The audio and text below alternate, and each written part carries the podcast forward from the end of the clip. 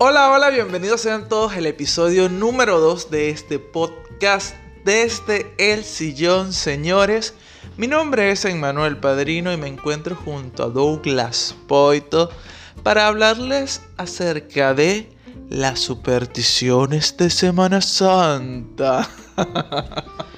Hola mi gente, les saluda Douglas Poito, así que es un inmenso placer estar nuevamente con todos ustedes.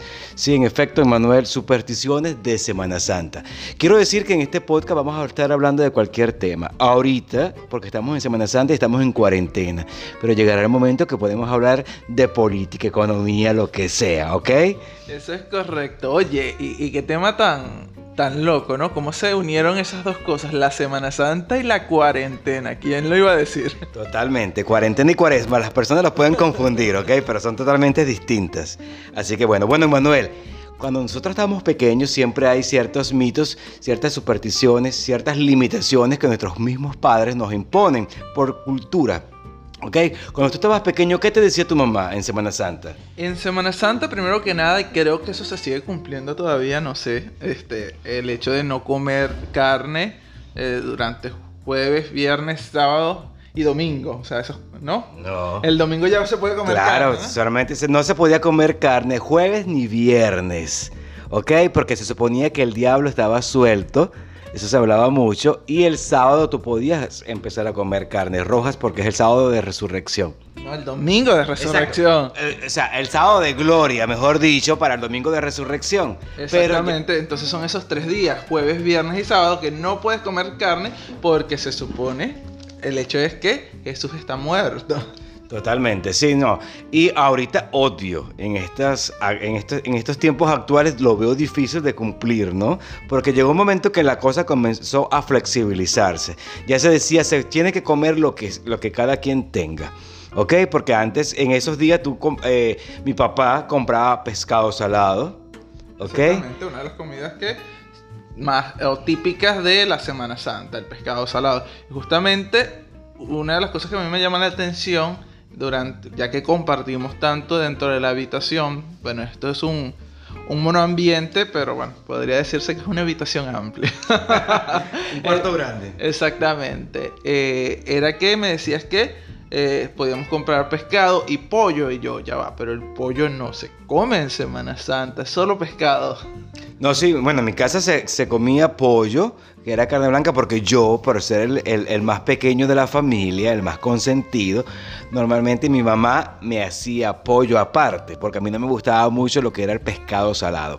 Porque acuérdate que en Semana Santa se hacía tortilla y cuajado, ¿ok? Eso es correcto. Fíjate que eh, mi infancia, eh, volvemos a repetir, nosotros somos de Maturín ambos y eh, mi familia tenía finca y nosotros siempre en Semana Santa nos íbamos toda la semana a la finca y se hacía durante esos días el cuajado, se leña, espectacular todo, aunque yo siempre fui súper mala boca y, y no, no disfrutaba mucho ese tipo de comidas, ¿no? Pero era lo que se hacía por tradición. Y si no era, bueno, pescado salado, pescado fresco. Claro. Ahora, una pregunta en Manuel, y después yo también voy a contar un poco lo que me pasaba a mí cuando estaba pequeño. Tú que tu papá tiene finca o tuvo finca, ustedes ya en la- su familia en general. Ahora bien, nosotros, por ejemplo, teníamos, mi yo tenía a mi abuela que vivía en el campo. No teníamos finca porque no éramos enchufados. Entonces... En esa época eso no existía, ¿ok?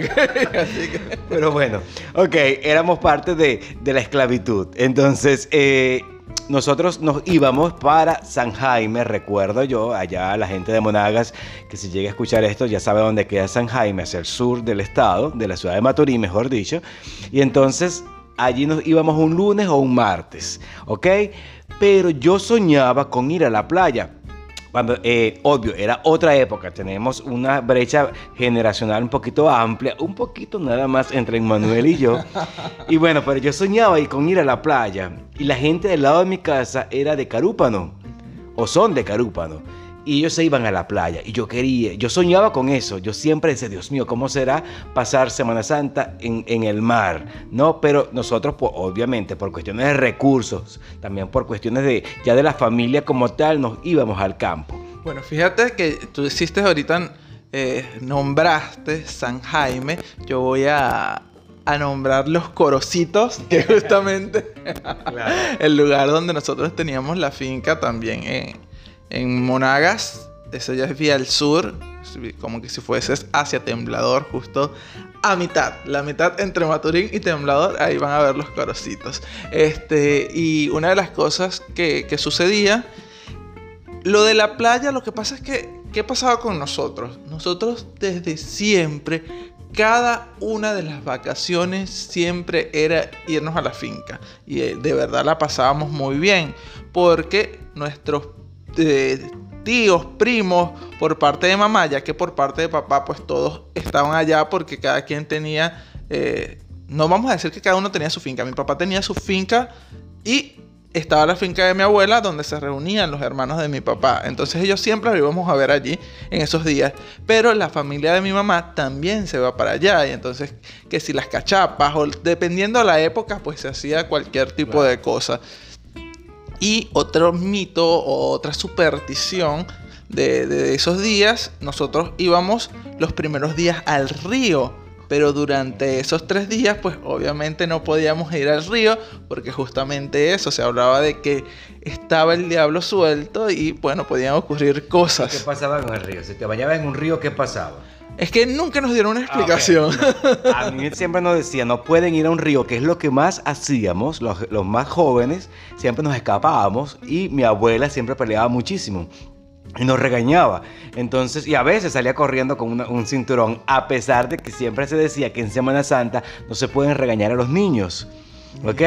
Porque por eso mismo, porque el diablo anda suelto y todo ese tipo de cosas, entonces hay ese, ese, problema. Pero nosotros nos decían que si nos metíamos en el río, nos podíamos volver pescado, porque nos podían salir escamas. Ah, no, pero eso ya está mucho más fantasioso. No, pero sí, si, lo, si, lo, googleas, ahí vas a, te vas a dar cuenta que es uno de los mitos venezolanos. ¿Ok? Se decía que. Y, y empezaban la historia, porque todo lo, en este caso, todo, eh, todo se vuelve una leyenda y un mito como tal y empieza a repetirse. Entonces nos decían que la hija de Domitila, por decir un nombre, que normalmente eran ese tipo de nombres, se había bañado en el río y no pudo salir y se volvió pescado. Entonces uno siempre entraba en pánico, pero eso era lo, más emocionante, era eso, ¿no? Que tú decías, ok. La adrenalina. La adrenalina. qué, qué juventud. Exactamente. Bueno, a nosotros más que todo era, eh, eso de ir al río era justamente por evitar los peligros de que, bueno, te podías ahogar, ese tipo de cosas, porque el diablo estaba suelto. Y justamente muchas actividades nos las limitaban durante esos tres días. O sea, siempre era como tratar de ser, ser juiciosos durante esos días porque el diablo estaba suelto. Totalmente. Sí, eh, yo recuerdo que nosotros nos íbamos, es más, en muchas ocasiones hubo vecinos, familias de vecinos que se iban con nosotros y era emocionante porque la casa de mi abuela era una casa de bareque, que es como un charco, no sé cómo. Eh, y era, genial porque tú veías todo lo que eran las hamacas de, nosotros y de nuestros vecinos más allegados. Pero en las noches era genial porque nos podíamos jugar escondidos y siempre con ese misterio de que era Semana Santa y que el diablo andaba suelto. Entonces nos daba la adrenalina de escondernos y siempre teníamos ese temor. Y, que, era, y era, era nota. Por supuesto que sí. Fíjate que como yo no fui un niño tremendo, o sea, yo siempre fui muy tranquilo.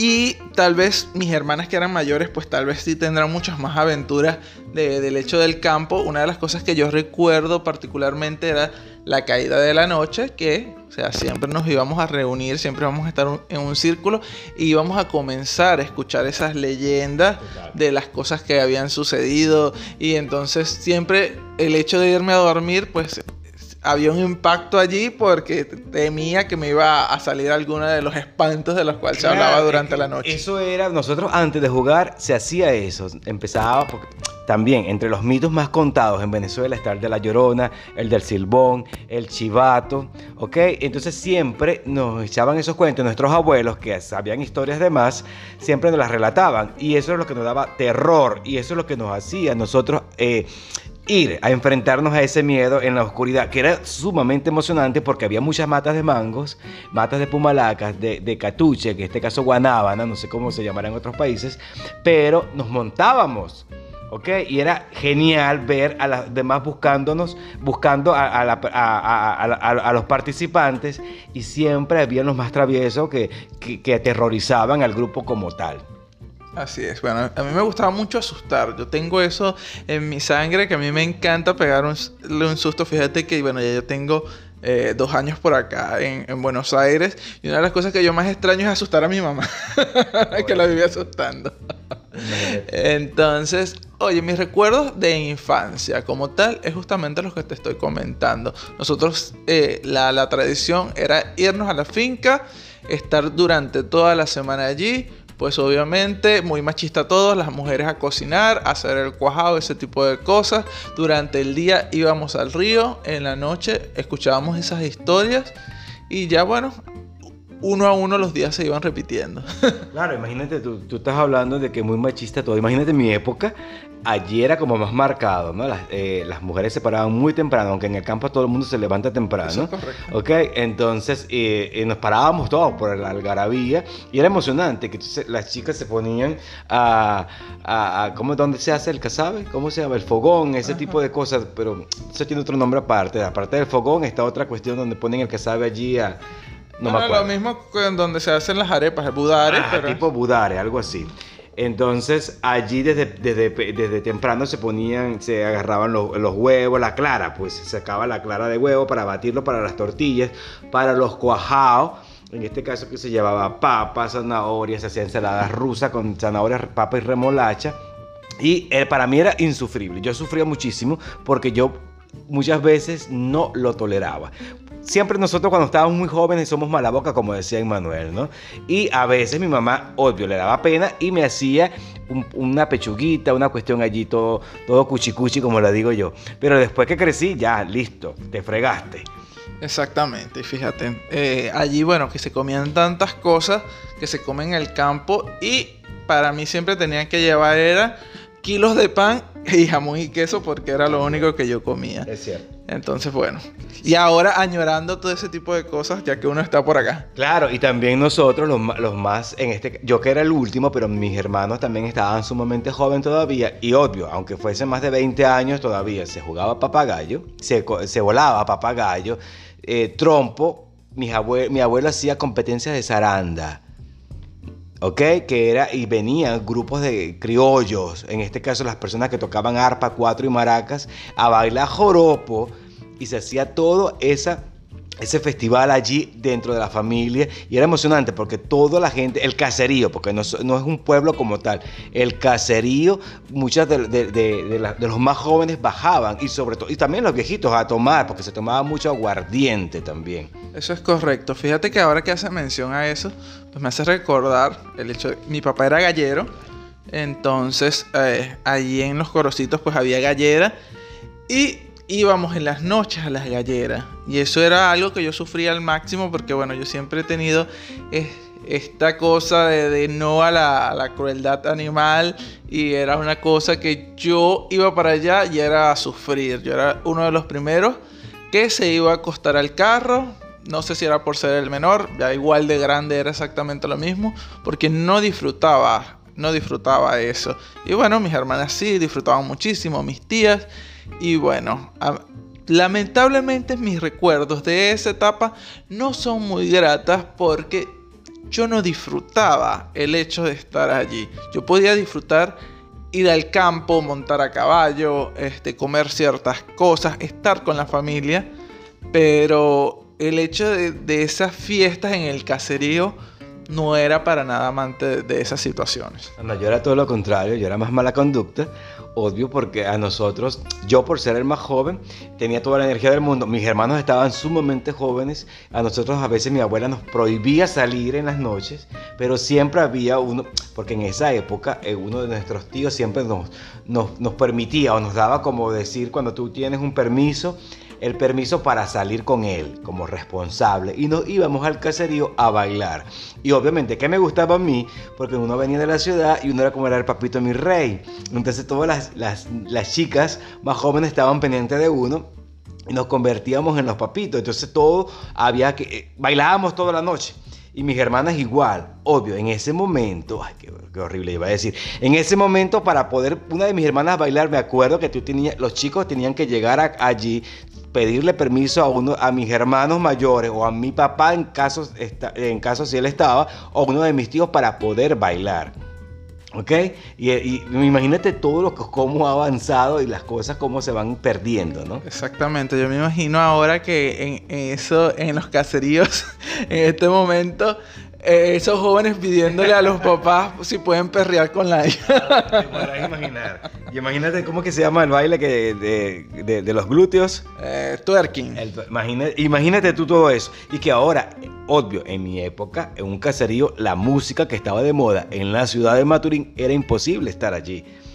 Porque eran normalmente eh, eran con grupos de tipo vallenato, ¿no? Exactamente, justamente la, la cumbia que, que llegamos a escuchar acá prácticamente, porque esa, esa cumbia que uno conoce, esa es realmente una cumbia colombiana.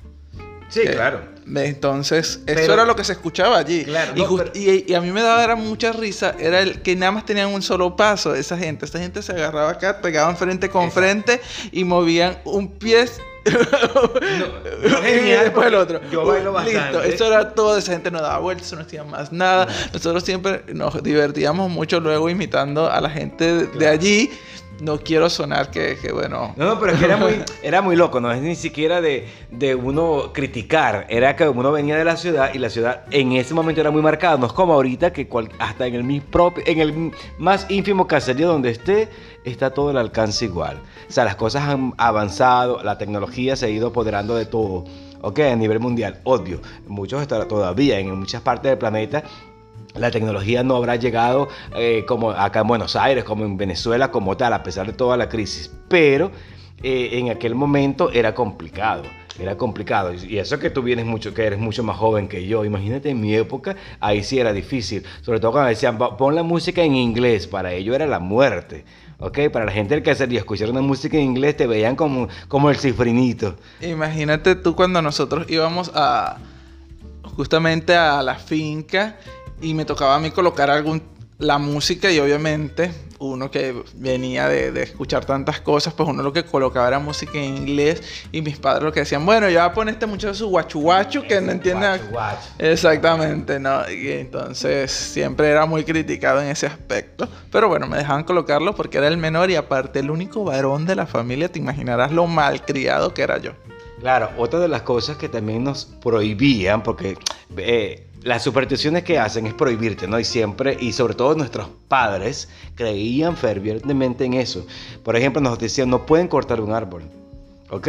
Y empezaban con la historia de que el señor tal, cuando fue a cortar un árbol para hacer leña, le salió sangre. Entonces siempre te, te echaban esas historias y de verdad no se podía cortar árboles. Eh, La leña se buscaba muchísimo antes y se guardaba para no que para que mi abuela no tuviese que ir a, a- a cortar ningún tronco. Sí, justamente eso también sucedía ya, de eso de, de no cortar. Y no recuerdo muy bien, voy a necesitar tu ayuda. eh, el hecho de limpiar, barrer, creo que tampoco se podía. No se podía barrer ni limpiar hasta el sábado. ¿Ok? Allí era que tú podías limpiar. Eso era como también en los- en- en cuando alguien fallecía. Normalmente cuando se hacía en tu casa, no se podía limpiar durante todos los rezos. Igualmente pasaba en Semana Santa. Solamente a partir del sábado era que tú podías limpiar. Igual que ahorita me encantaría, ¿ok? Porque no se podía vestir de rojos. Estaba prohibido porque el rojo era el, co- el color del demonio, del diablo. Entonces eso se decía mucho. Imagínate tú ahorita en Venezuela asociando el rojo a eso que de verdad lo tiene. Bueno, sí, tiene el color del diablo, realmente. Eh, oye, así de supersticiones de Semana Santa. Es justamente lo que te estaba comentando. Esto que diste en el clavo con lo, lo de cortar eh, madera.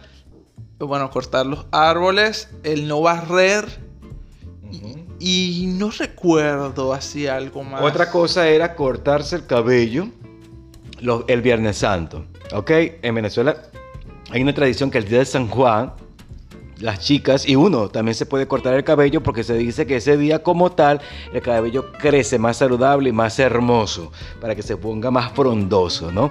Y también para el Viernes Santo también esa era una tradición donde las personas se podían cortar, por lo menos las chicas decían las puntas. Así es, sí, sí, también, también lo recuerdo. Es que Venezuela, bueno, nosotros venimos de, un- de un lugar donde hay muchísimas supersticiones, donde siempre, eh, justamente el tema que decía Douglas, de que, bueno, que a la hija de tal le pasó tal cosa y bueno, eso iba creando eh, dándole un poco más de, ¿cómo decirlo? De realidad a esos cuentos. Y bueno, uno iba a creerlos obviamente porque lo decían los mayores.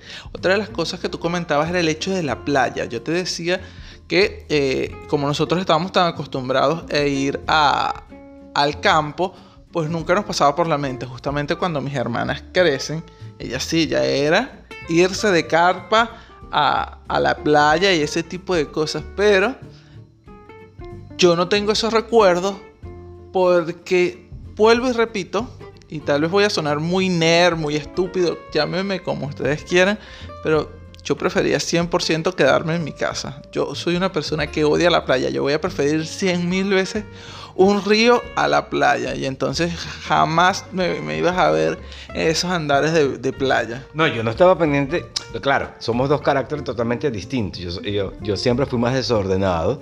Eh, Manuel sé que porque lo conozco quizás y sí le, le puedo creer que era mucho más tranquilo.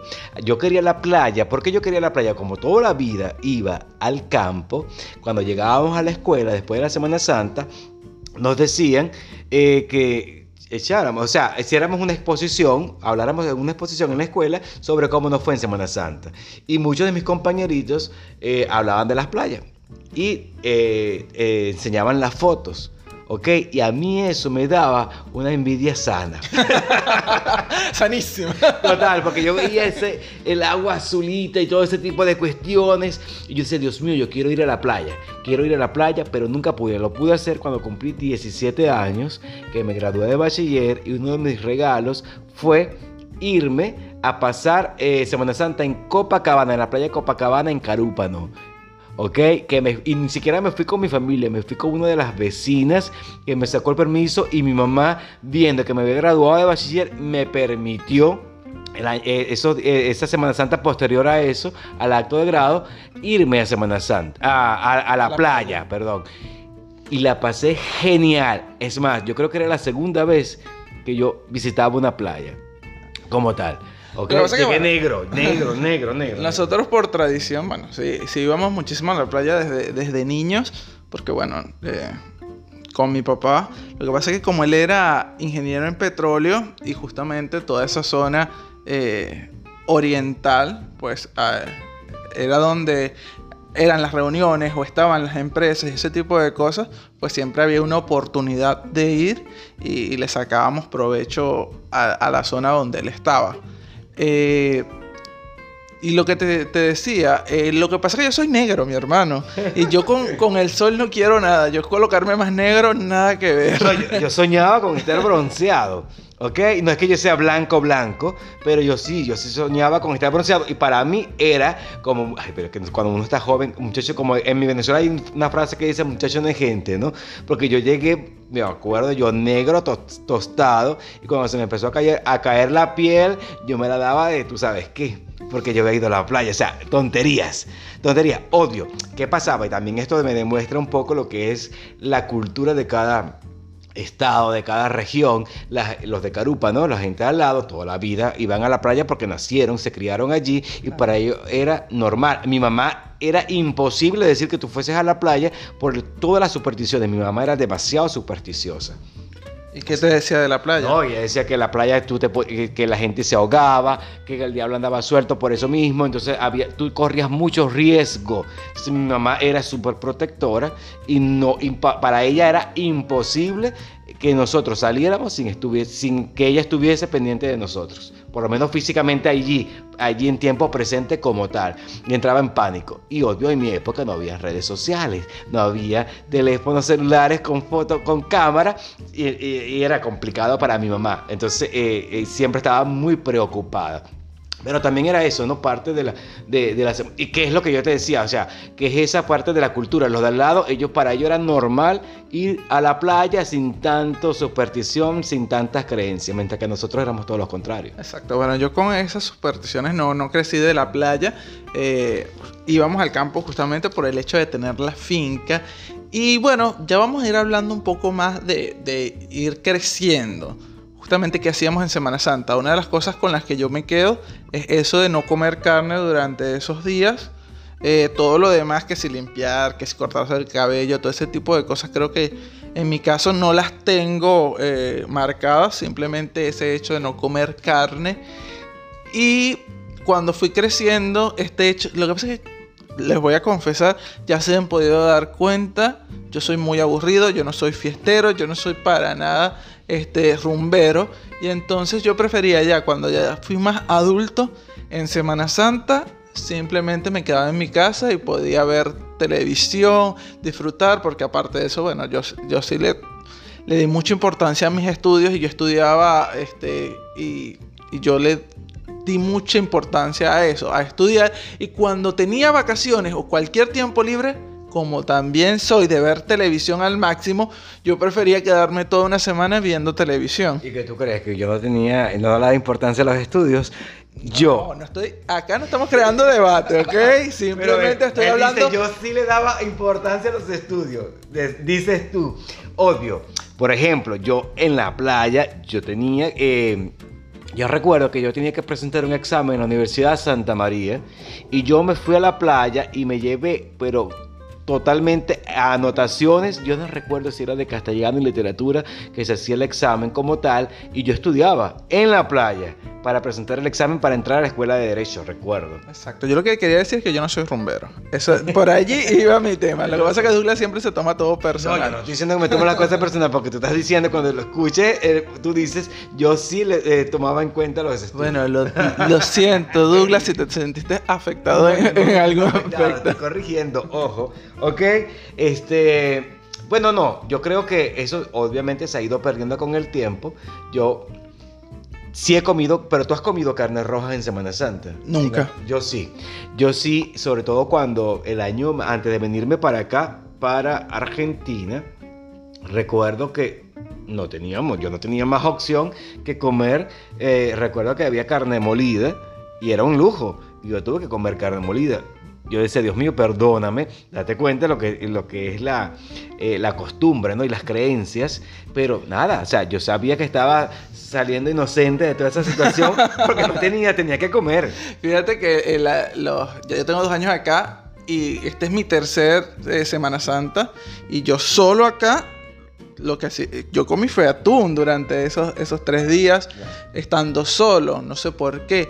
Y aparte de eso, que yo tampoco soy fan de la carne. Yo fui vegetariano por cuatro años hasta que un pan de jamón me habló y me dijo, cómeme, y bueno, me lo comí, lamentablemente, y ahí rompí e, eso de, de ser vegetariano, pero a mí la carne roja no, no soy amante tampoco. Acá mismo lo puedes ver nosotros en, los almuerzos que en este momento estamos haciendo almuerzo para dos, por lo general siempre hacemos nuestras comidas eh, por separado, pero la cuarentena nos ha hecho, como estamos compartiendo más tiempo juntos, pues estamos eh, compartiendo las comidas y yo no soy de comer carnes rojas. Claro, este, yo también, una de las cosas, lo que pasa es que todo ha evolucionado de una manera tal, por ejemplo, en mi época, en Venezuela todavía sí, se mantiene se hacía mucho el cuajado de morrocoy ahorita es terrible. Sí, pero es, una, es un plato típico de Venezuela en el periodo de Semana Santa. Ahora, en estos actuales momentos, los defensores de los animales, todo ese tipo de cosas bien lindas, por eso que se dice que hay una nueva generación más consciente de la naturaleza, todo ese tipo de cosas. Aunque yo nunca fui fanático